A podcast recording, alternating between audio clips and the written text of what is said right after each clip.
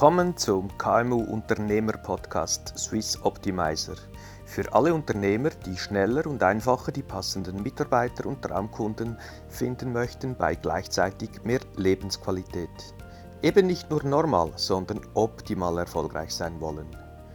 Ich bin Bruno Arecker, Unternehmer, Keynote Speaker, Mentor und Bestsellerautor. In über 20 Jahren haben wir von Appletree über 300 kleinere und mittlere Unternehmen begleitet, mit dem guten Unternehmergeist noch erfolgreicher zu werden. In dieser Episode stelle ich euch spannende Unternehmer und Persönlichkeiten vor und erzähle aus unserer Praxis, aus unserem Alltag mit den KMU-Unternehmern von Montag bis Sonntag die spannendsten Geschichten. Viel Spaß und vor allem Erfolg beim Umsetzen. Ich freue mich sehr, heute im Optimizer Talk einen ganz spannenden Mann vorzustellen, ein sehr wichtiges und wertvolles Gespräch zu führen. Ich begrüße Herrn Gunther Olesch, CEO von Phoenix Kontakt. Herzlich willkommen. Ja, danke schön auch. Als ich Ihr Video sah, äh, ich denke, es war auf LinkedIn oder Facebook, betreffend Kulturwandel, sagte ich mir innerlich, wenn der Typ das mit Tausenden von Mitarbeitern geschafft hat, dann sollte es auch für unsere Kunden, das sind kleinere, mittlere Unternehmen, Inhaber geführt mit 10 bis 300 Mitarbeitern, doch auch so gut gelingen.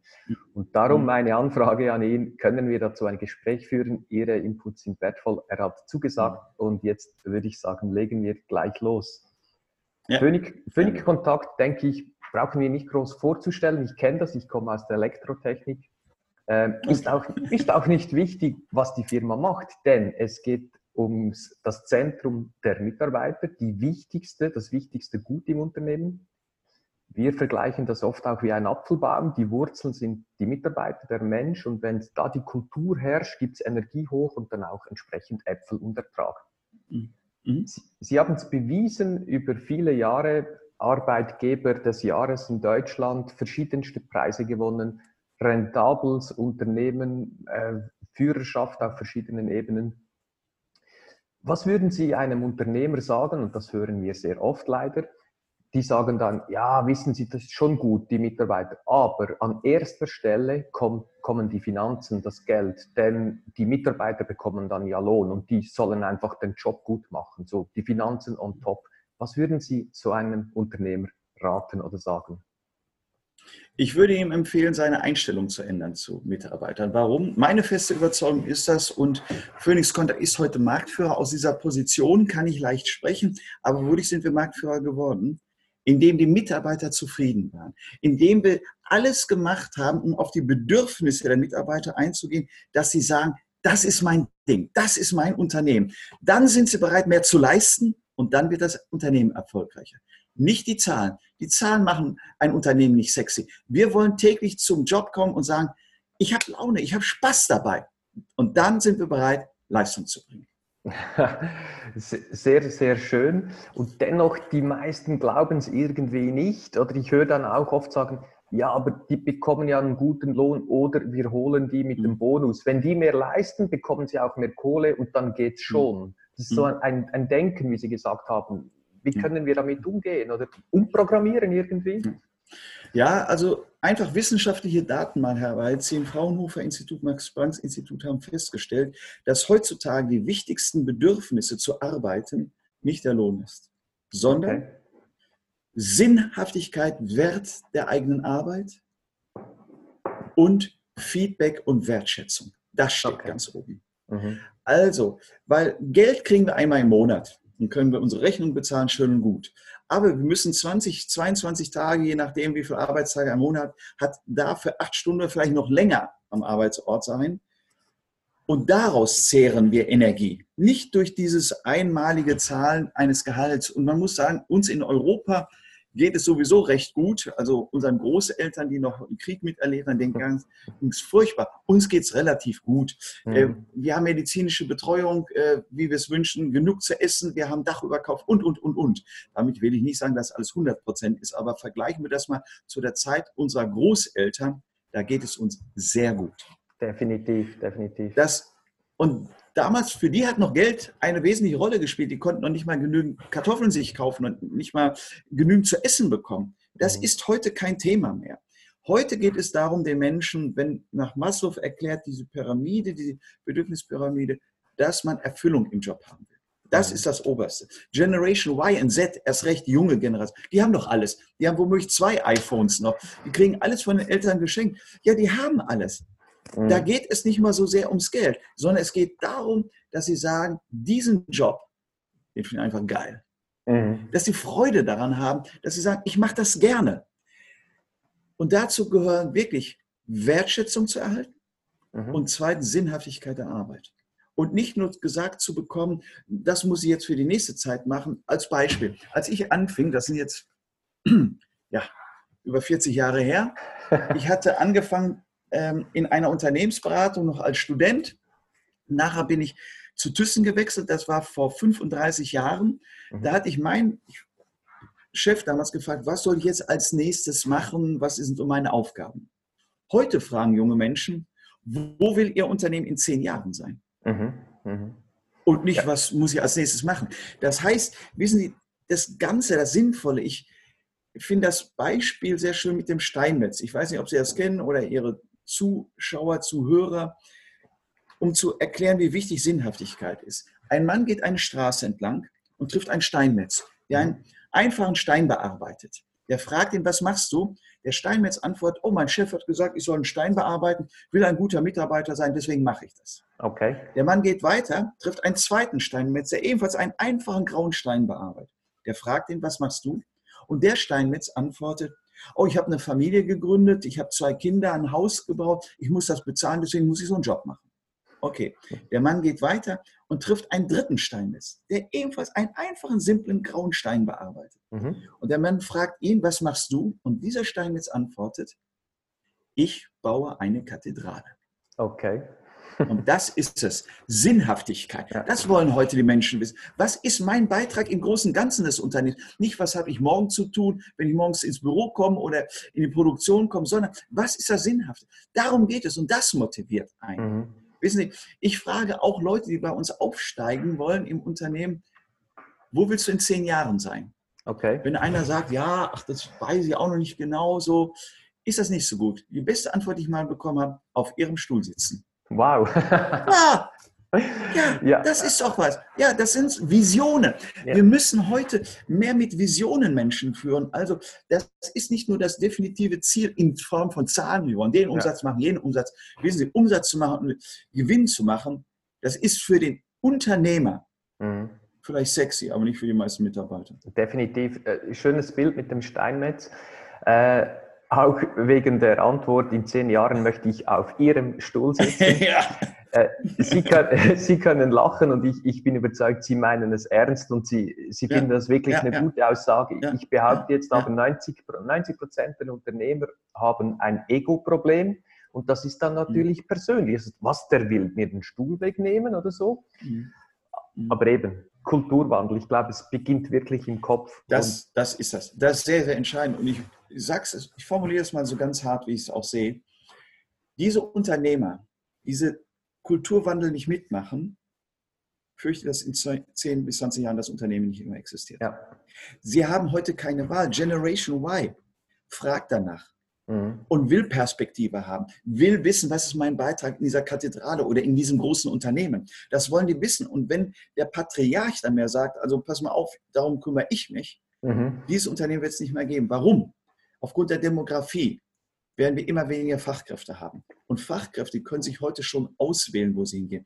Ich lehre äh, hier an zwei Hochschulen, einmal hier an der Hochschule äh, der Technischen Hochschule Ostwestfalen, aber wo ich auch ab und zu bin in St. Gallen, in der Schweiz.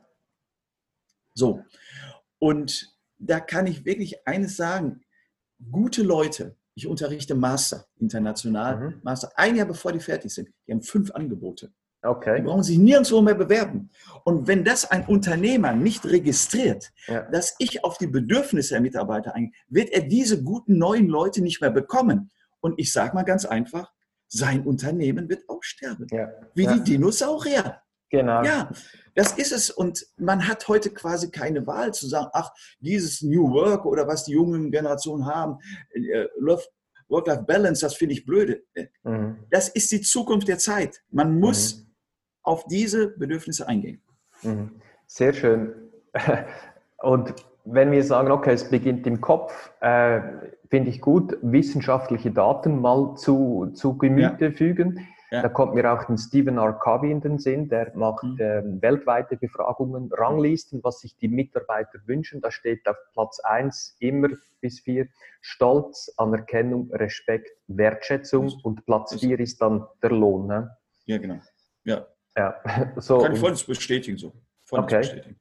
Gut. Mhm. Sie haben ja damals äh, als HR-Leiter gestartet und bei Phoenix Kontakt. Und was gab es dann? Gibt's dann gab es dann irgendwie einen Anstoß, wo Sie sagten, ich will jetzt das Konzept ändern und den Mitarbeiter mhm. ins Zentrum stellen? Oder hat sich das so irgendwie langsam ähm, ja, ergeben? Nein, ich hatte äh, mir diese Vision ziemlich früh gegeben. Ich bin jetzt fast 31 Jahre im Unternehmen. Ich hatte mir diese, damals hatte das Unternehmen 1200 Leute, heute über 17.000. Großes Wachstum. Und ich hatte mir eins gesagt, wir Phoenix Contact sind einfach nicht bekannt. Erstmal reines B2B-Business, mhm. kennt keiner. Sie können unsere Produkte noch nicht mal im Baumarkt kaufen. Erstens.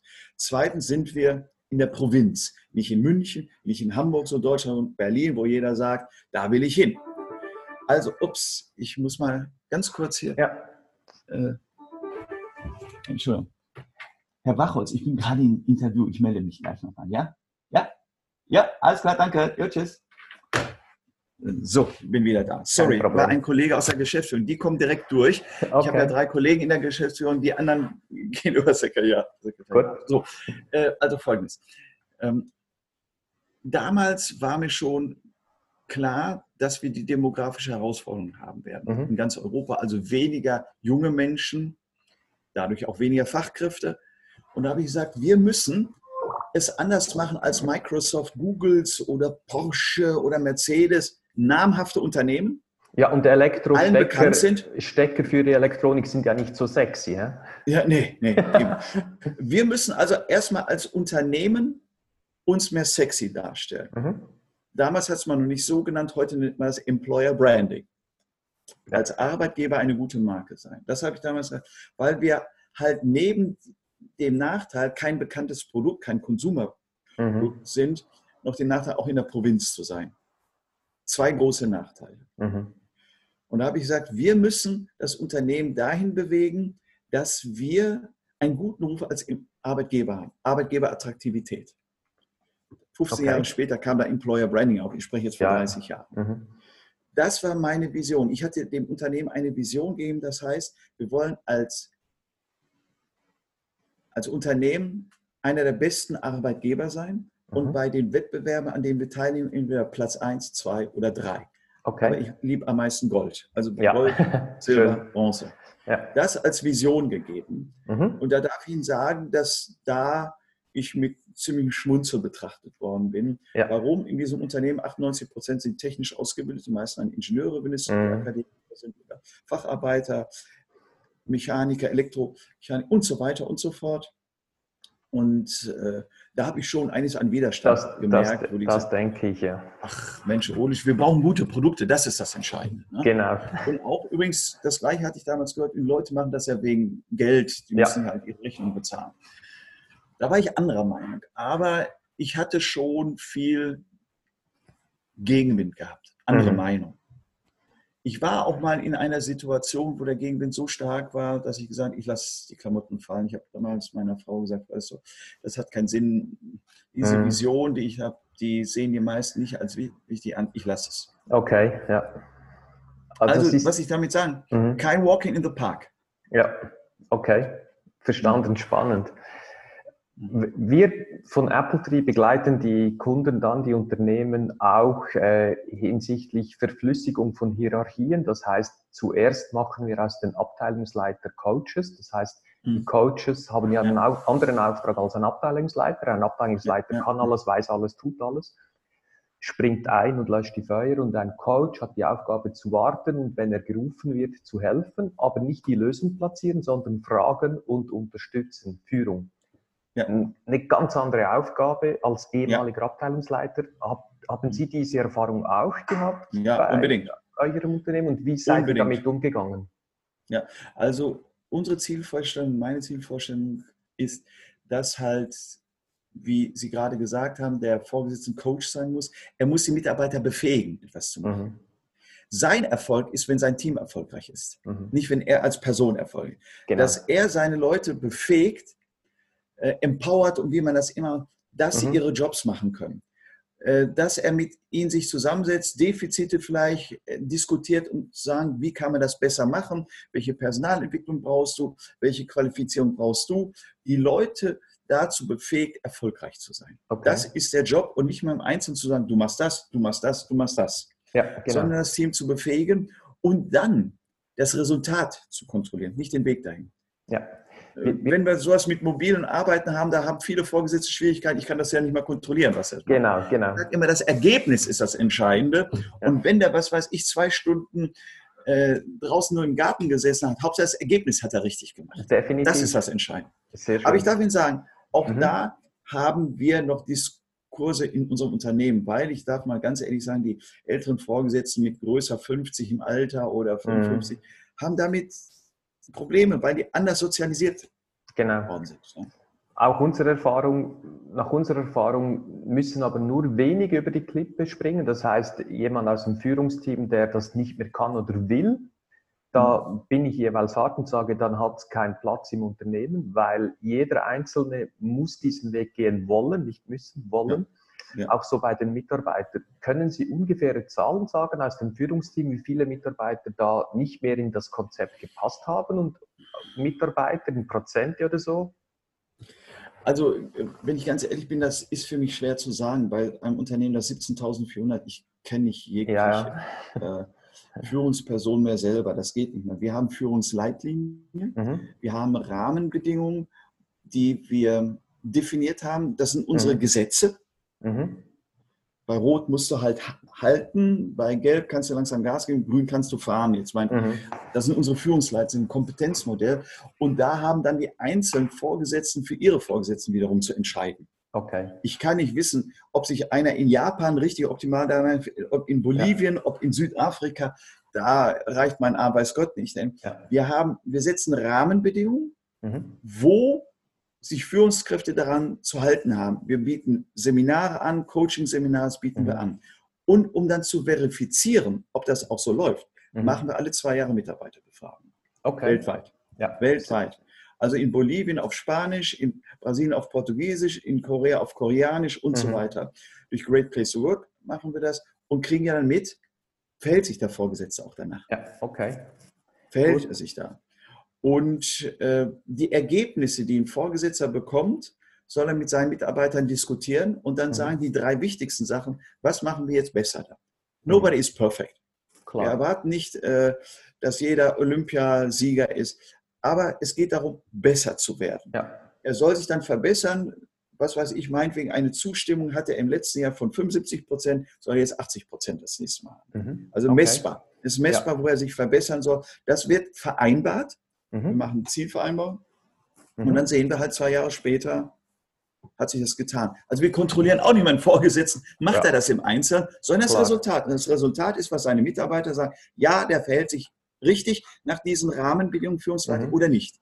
Okay. Und wenn nicht, dann sagen die auch, er gibt vielleicht zu wenig Rückmeldung oder sonst, steht da alles drin. Wir mhm. kriegen also es konkret geliefert, ja. wo Optimierungsbedarf ist. Sehr schön.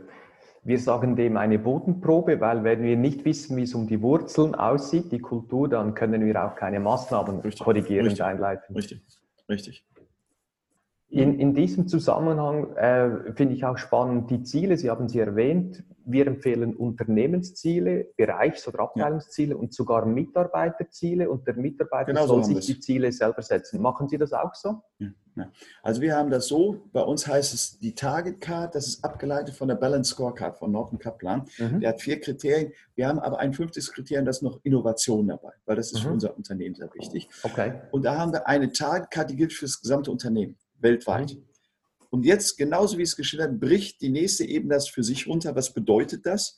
weil für den Einkaufsleiter bedeutet was anderes als für den Vertriebsleiter, für den Produktionsmenschen und so bedeutet das ja was anderes. Okay. Sollen das auf sich runterbrechen und dann wird es auf jeden Mitarbeiter auch in der Produktion runtergebrochen, aber das sind meistens Gruppenergebnisse. Mhm. Weil das eine Gruppe meinetwegen in einer Produktionszelle, die arbeiten mit zwölf Leuten und die müssen als Team funktionieren. Äh, deswegen, da sind es meistens Gruppenziele. Okay. Das zum Beispiel ist heißt aufgrund, meinetwegen wollen Qualität steigen. Und das bedeutet dann mein, für eine Arbeitsgruppe an einer Produktionsmaschine die, äh, die Ausschussmenge um, ja. um, um 7% zu reduzieren. Genau. Okay. Kann man nach einem Jahr auch messen. Und ja. während des Jahres auch. Ist das richtig? Mhm. Oder die Durchlaufzeit zu erhöhen um 15 Prozent. Ja. Und dann kriegt die ganze Gruppe das Gleiche. Wir haben bei uns 15 Prozent variable Vergütung für jeden Mitarbeiter, mhm. bei höheren Führungskräften 33 Prozent. Okay. Bei Geschäftsführung wie bei mir 50 Prozent, weil der Einflussfaktor, den wir haben, der Hebelarm ist am längsten. Ja, genau. Also 50, 33, 15. Okay, sehr, sehr spannend. Ich denke, da können viele Unternehmen jetzt auch die Zuhörer etwas mitnehmen, denke ich. Mhm. Äh, vielleicht jetzt eine schwierige Frage, ich bin sicher, Sie haben eine Idee. Wir begleiten oft Familienbetriebe, die dann die nächste Generation einleiten mit dem Sohn oder mit der mhm. Tochter. So, und jetzt kommt der Klassiker in extremis. Der Vater als Patro kann nicht abgeben, aus besagten Gründen, und der Sohn oder die Tochter will das ganz anders managen, das Unternehmen. Und jetzt gibt es da Probleme, auch im, im, im, Privaten, in der Familie und so weiter, bis ja. in Extremis der Sohn sagt, weißt du was, ich mache einen Abgang, du kannst die Firma irgendwem verkaufen, ich bin weg. Das ist dann sehr schade. Diese Spannungen, was würden Sie da dem Unternehmer äh, empfehlen? Also ich erlebe sowas häufiger, nicht in okay. unserem Unternehmen, wo es geht, ich bin Beirat auch, äh, ah. eine Beiratsfunktion und ich bin hauptsächlich im Privatunternehmen, wo diese ja. Konstellation heute. Ah, okay. Ich kann wirklich nur dem, dem älteren Patriarchen empfehlen, zieh dich zurück. Okay. Ich weiß, die haben Probleme, aber wenn sie an ihrer Funktion hängen bleiben, werden sie das Unternehmen, so erfolgreich sie es einst gemacht haben, ja. wieder runterziehen.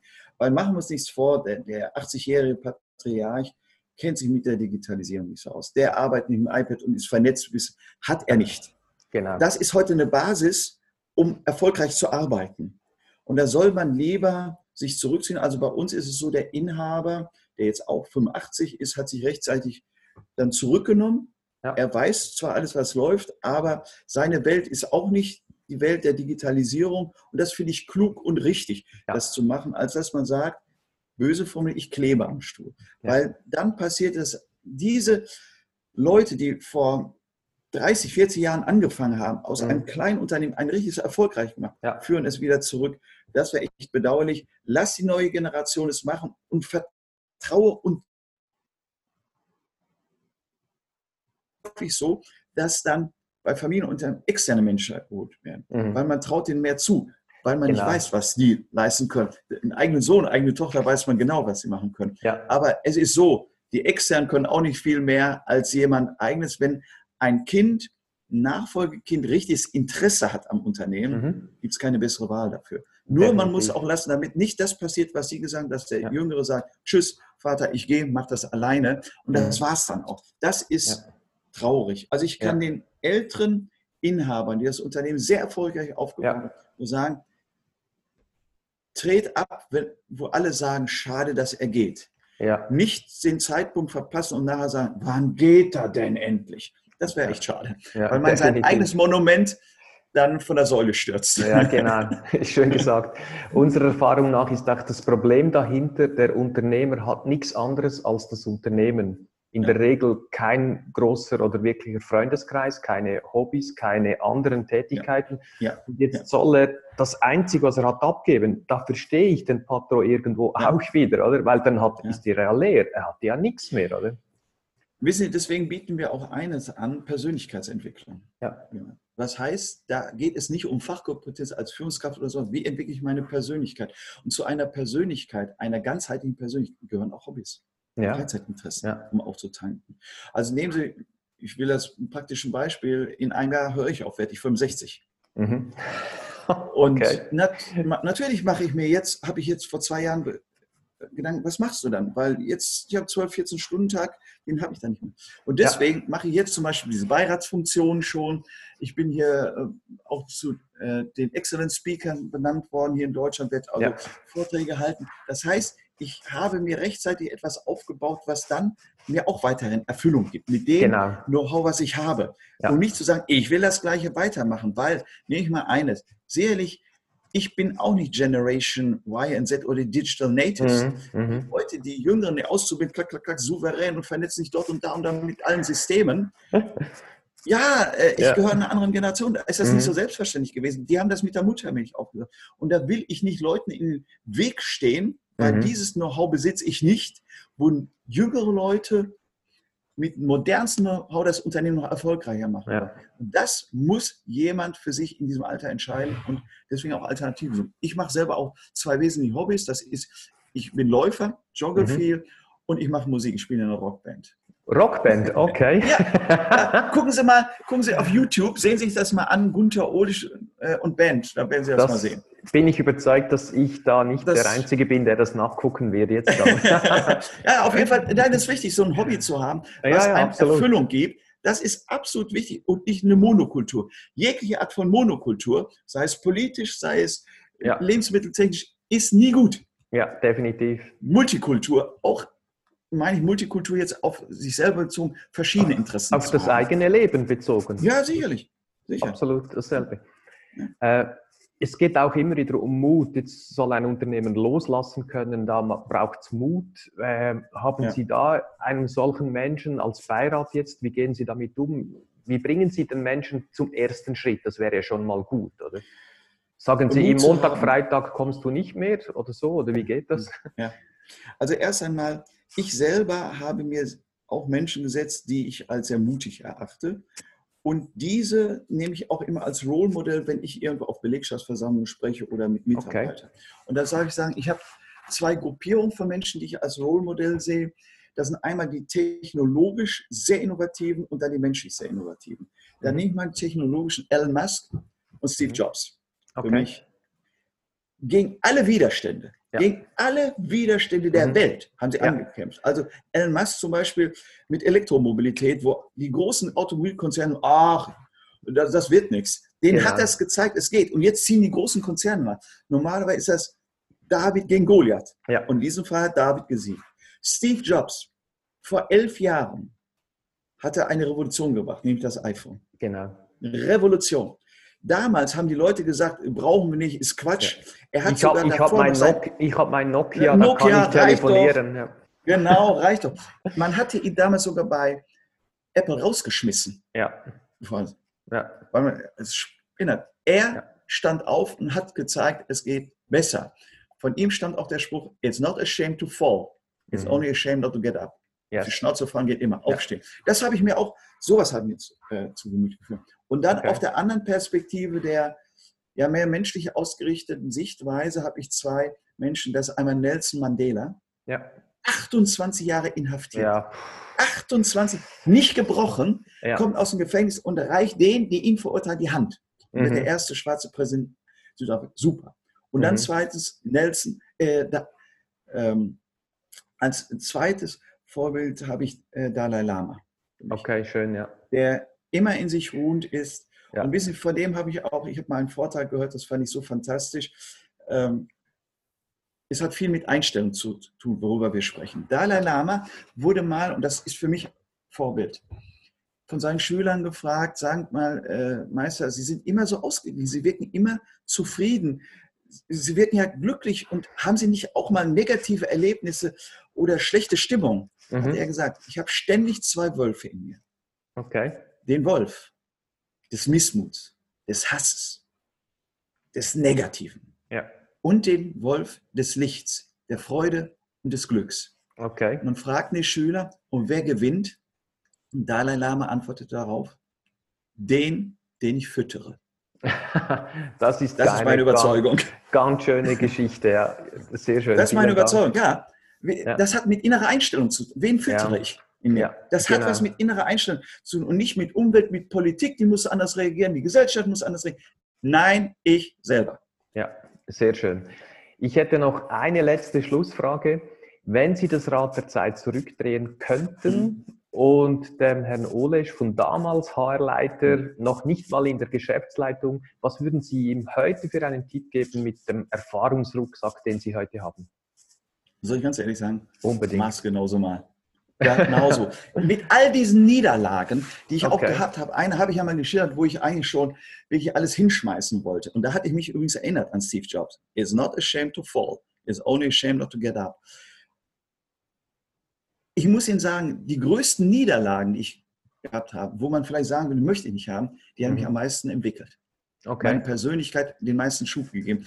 Deswegen möchte ich diese Niederlagen nicht missen, weil viele Menschen sagen bei so einer Frage, ach ja, das, das war unangenehm, das möchte ich nicht. Nein, das brauchte ich, weil das war für die Reifung meiner Persönlichkeit unbedingt notwendig. Mhm. Und deswegen, ich würde es genauso wieder machen, auch mit der Vision, die ich damals früh gesetzt habe, einer der besten Arbeitgeber sein.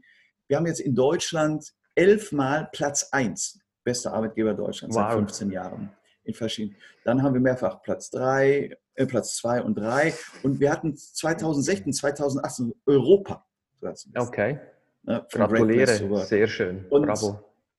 Das war aber dadurch, indem ich damals diese Vision gesetzt habe. Und das sage ich auch den jungen Menschen, die bei uns anfangen oder meinen Studenten, gebt euch selber eine Vision, eurem Leben. Mhm. Mhm. Eine Vision ist nicht das Ziel, was ich im nächsten Jahr erreichen will, sondern es ja. ist der weite Horizont. Mhm. Wo will ich irgendwann mal hin? Derjenige, der gesagt hat, auf meinem Stuhl sitzen. Ja, genau so, genau. genau das ist es. ich, ich bringe oft auch die Übung, stell dir vor, du bist jetzt auf dem Sterbebett, was würdest ja. du jetzt sagen oder bereuen? Ja. Und das, was du bereust, solltest du sofort umsetzen, sprich eine Vision, Lebensziele entwickeln genau. ja, genau. und daran arbeiten. Ganz wichtig, ganz wichtig. Ich könnte noch wirklich eine Stunde oder länger mit Ihnen diskutieren und es ist so schön, Sie sprühen vor Leidenschaft. Ja, ich liebe das Leben, wissen ich bin total glücklicher Mensch. Ne? Ja, genau. glücklicher Mensch und das ja, ist einfach cool. Da, schön zu leben. Ja, das hält auch jung. Ich dachte, der Typ ist wahrscheinlich um die 50, aber ich, wir ja. wissen jetzt, Sie werden pensioniert demnächst. Ja, 65, im Juli nächsten Jahres 65, ja. Wow. Was machen Sie alles, alles danach, wenn Sie nicht mehr CEO sind? Rockband, wissen ja. wir, Beirat? Also ich, ja, diese Beiratssachen, ich werde, ich habe heute schon drei Beiräte, ich werde das auf acht ausweiten. Okay. Äh, das sind immerhin so drei oder viermal im Jahr Treffen bei diesen Unternehmen. Ich werde weiterhin, auch was ich jetzt schon mache, das noch intensivieren, Vorträge auf Kongressen halten, mhm. als Key Speaker dann arbeiten, weil ich jetzt bei äh, Speakers Excellence auch registriert bin. Äh, das sind so Sachen. Und dann muss ich sagen, ich will einfach mit meiner Frau auch das Leben ja. intensiv, weil ich liebe sie total. Sie ist total wichtig für mich und mhm ich freue mich darauf, diese gemeinsame Zeit mit ihr dann auch zu leben. Also auch mal noch viel reisen. Also wie gesagt, diesen Job, diese Sachen, wo ich mein Know-how noch einbringen kann, das will ich weiterhin machen. Und die andere Zeit, mhm. die Welt noch weiterhin kennenlernen. Das ist doch ein cool. wunderbares Sch Schlusswort, einfach cool. Ich danke Ihnen wirklich von ganzem Herzen für die wertvollen Inputs und wünsche Ihnen auf allen Lebensebenen mhm. ganz viel Spaß und Freude Dankeschön. und Erfolg und Gesundheit. Vielen Dank. Dankeschön. It's only rock and roll, but I like it. Danke auch. okay. Tschüss. Wenn dir diese Folge gefallen hat, so freue ich mich auf ein Feedback. Damit wir vielen anderen Unternehmern ebenso helfen und unterstützen können, darfst du diesen Link gerne teilen. Am besten geht der gute Geist um die Welt, wenn du mir eine positive Bewertung machst. Solltest du mich als Keynote-Speaker für deinen nächsten Anlass buchen, so kannst du unter brunoarecker.com ein kurzes Formular ausfüllen. Möchtest du aber dein Unternehmen aufs nächste Level heben, einfacher und schneller die passenden Mitarbeiter und Traumkunden finden, bei mehr Lebensqualität und Erfolg? Unter apple-tree.com findest du viele Tipps dazu. Ob wir zusammenpassen, finden wir gemeinsam heraus. Das passende Formular findest du ebenso auf brunoarecker mit 2g.com.